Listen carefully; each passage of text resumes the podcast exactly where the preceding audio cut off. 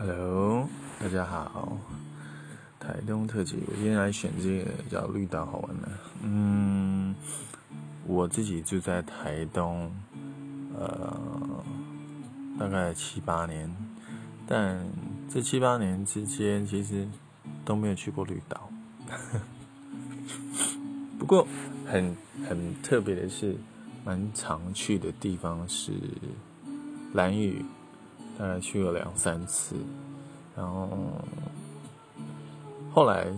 呃，毕业之后，就是因为在台东读书，然后毕业之后工作了，才开始，呃，有机不是说才开始，是才有机会去绿岛玩。那去绿岛走走，其实也是蛮突然的一个行程，就是跟朋友想说，好，就决定是下周了，我们就冲去，我们就就都什么。东西就很快就订好了，呃，票啊，船票啊，呃，住宿的地方啊，什么事情就在两三天之内就搞定了。然后我们就打算住在那边四天三夜。到的时候，其实我一直很担心坐船会很很晕啊，或者是说，嗯。怎么样？因为我记得我以前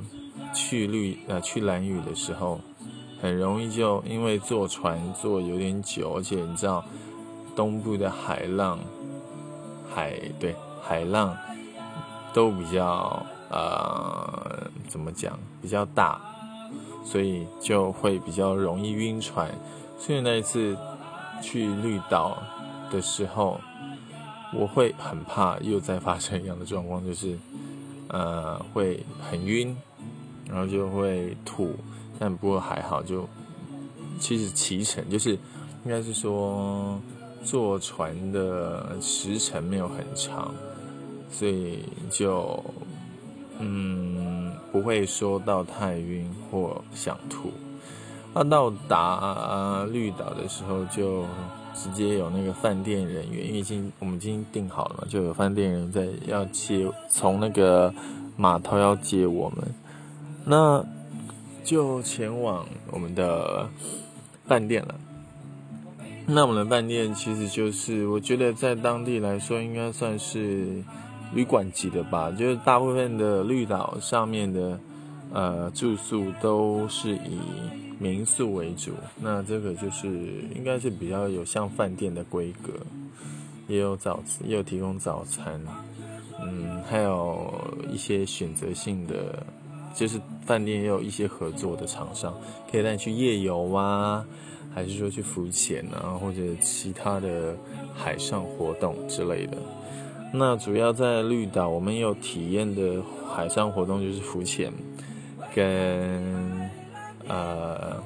因为是秘境探险，是比较是临时特别的行程，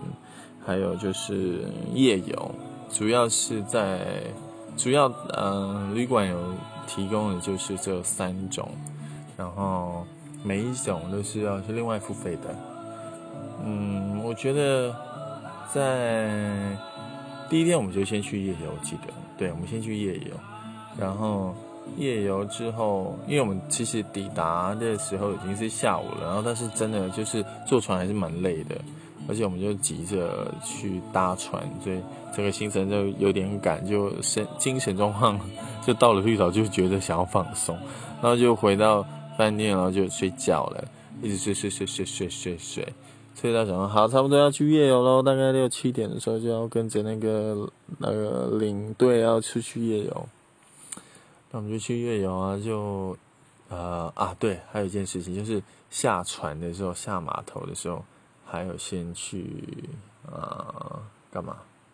哦，去租车，租摩托车，因为基本上在绿岛的移动方式还是以啊机车为主。嗯，不过突然想到，那边其实大部分租的车都还是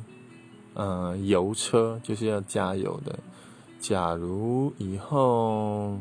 有电动车，我可能会比较青睐租电动车，可能还是要希望是像有 GoGo 了或者呃那个叫什么呃洪家藤等级的那一种，就是是真的能够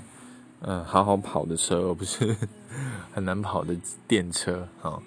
好，希望有一天绿岛会有。好，那租完车，然后就就是夜游的时候，就是骑着我们自己租的车去。跟着了导游，在导游对，导游去夜游，夜游去了很多地方，也听了很多故事，比如说有监狱的故事，有当地的呃，那叫神神明嘛？神明对，那啊当地庙的故事，还有呃一些本来要去追，就不是追啦，是去寻路去找。就是我们的导游带我们去一片，其实早上会看看起来是一片草原，但晚上会觉得那边特别的暗，因为其实绿岛是几乎是没有什么太多的绿灯，呃不是绿灯，太多的灯照明，所以呃那一片几乎我们去的地方晚上就几乎都是暗的，需要靠手电筒或者我们自己的。机车的大灯去照明，然后这样子也是比较不会吓跑我们要去找的梅花鹿。那台绿岛上面的梅花鹿已经是富裕后的梅花鹿，也就不是原生种的意思。呃，不过梅花鹿他们听导游说，梅花鹿本身是很很不容易靠近，而且很容易受惊吓。所以我们去找，本来要找，但几乎都没有什么看到，就有点可惜。嗯，但导游是说基本上都会有机会看到，那我觉得没关没关系，就没看到就没看到吧。嗯，就是夜游还还还蛮，应该算好玩嘛，就是有趣吧，因为会听到很多当地的故事啦，然后还会认识当地的一些动物、植物啊。蛮酷的，还可以晚上还可以在马路上看看到有螃蟹在跑来跑去，就可能要骑车的时候要注意这些野生动物的在跑。嗯，然后后来隔几天不是隔几天，隔天我们就呃再去参加了浮潜的活动啊，浮潜哎发现是同一个导游，呵 呵同一个教练。蛮有趣的，这个教练也是蛮多工作的哈，啊，很棒，呃，那那就就去了，呃，浮潜。那浮潜的过程，其实我记得那一天的天气状况不是很好，所以海的呃浊度蛮高的，呃，就比较可惜。但是重点是，还是有看到海底下的。海面下的动植物在在动，但说实话，可能那一片海比较不是那么，因为应该是说，那我们去浮潜的那一片海已经是太多人去了，太多游客过去，然后也没有，呃，可能啊，可能没有很好的富啊育富裕吗？保护好，反正就是那一片我们。比较多游客的那那一块地方，比较没有在更多的照顾，让它有机会重新去生长出更美丽的样貌。相对来说，我们后来去的呃秘境之游也有下水，那边就很漂亮，漂亮许多，清澈许多，但是说实话也是危险很多。因为那个秘境之旅是有一点挑战性的，你要到那个地方是需要双手双脚并用的爬过去，然后当然那个秘境之旅就是有呃教专业的教练是带着我们，而且是有两个教练同时带着呃一二呃四个人带着四个人前往，然后嗯。哎，是两个教练，不是一个人，一个教练带着四个人前往，所以另外一队也是，反正就是总共我们这一这一个去的有两个教练，然后整个行程是很安全的，我们也都是随身一出发的时候就已经都穿戴上呃护具，比如说救生啊，不是对救生衣，然后浮具什么的。然后那个我们去的秘境之旅最美丽的地方是一个深度很深的一个海洞，那叫海洞吗？就是反正那个洞就是可以可以跳水的一个洞，因为它深度够深，但是它浅的地方也很浅。呃，但是浅的地方离深的地方其实有一段距离，那就真的蛮适合做来跳水。但是听说那边大部分是。呃，海蛇在居住的地方，所以如果你要自行前往，其实是非常非常不建议的。最好还是需要跟当地你认识认识那块海域的教练或者当地的居民去前往，会是最恰当的。所以真的非常不建议自行前往，因为但我也没有说在哪里，所以你们可以自己问问呃当地的朋友，如果你去了绿岛的话。嗯，然后反正就是跟那个教练这样子，呃，一起同一个教练这样一起玩了几天，也很熟了。然后他就会约我们，就也很很会跟他聊嘛，我就跟他畅谈了很多。然后他私底下也可以找我们出去聊天，直到现在其实都还有继续联系。然后有一天晚上，他就吆喝了几个兄弟们。呃，来也邀请我们一起去吃一团一摊宵夜。那那宵夜很特别，就是他的兄弟就说会带一盘一盘那个那叫什么海，不是，他自己再带一盘自己切的生鱼片来来当做今天的宵夜。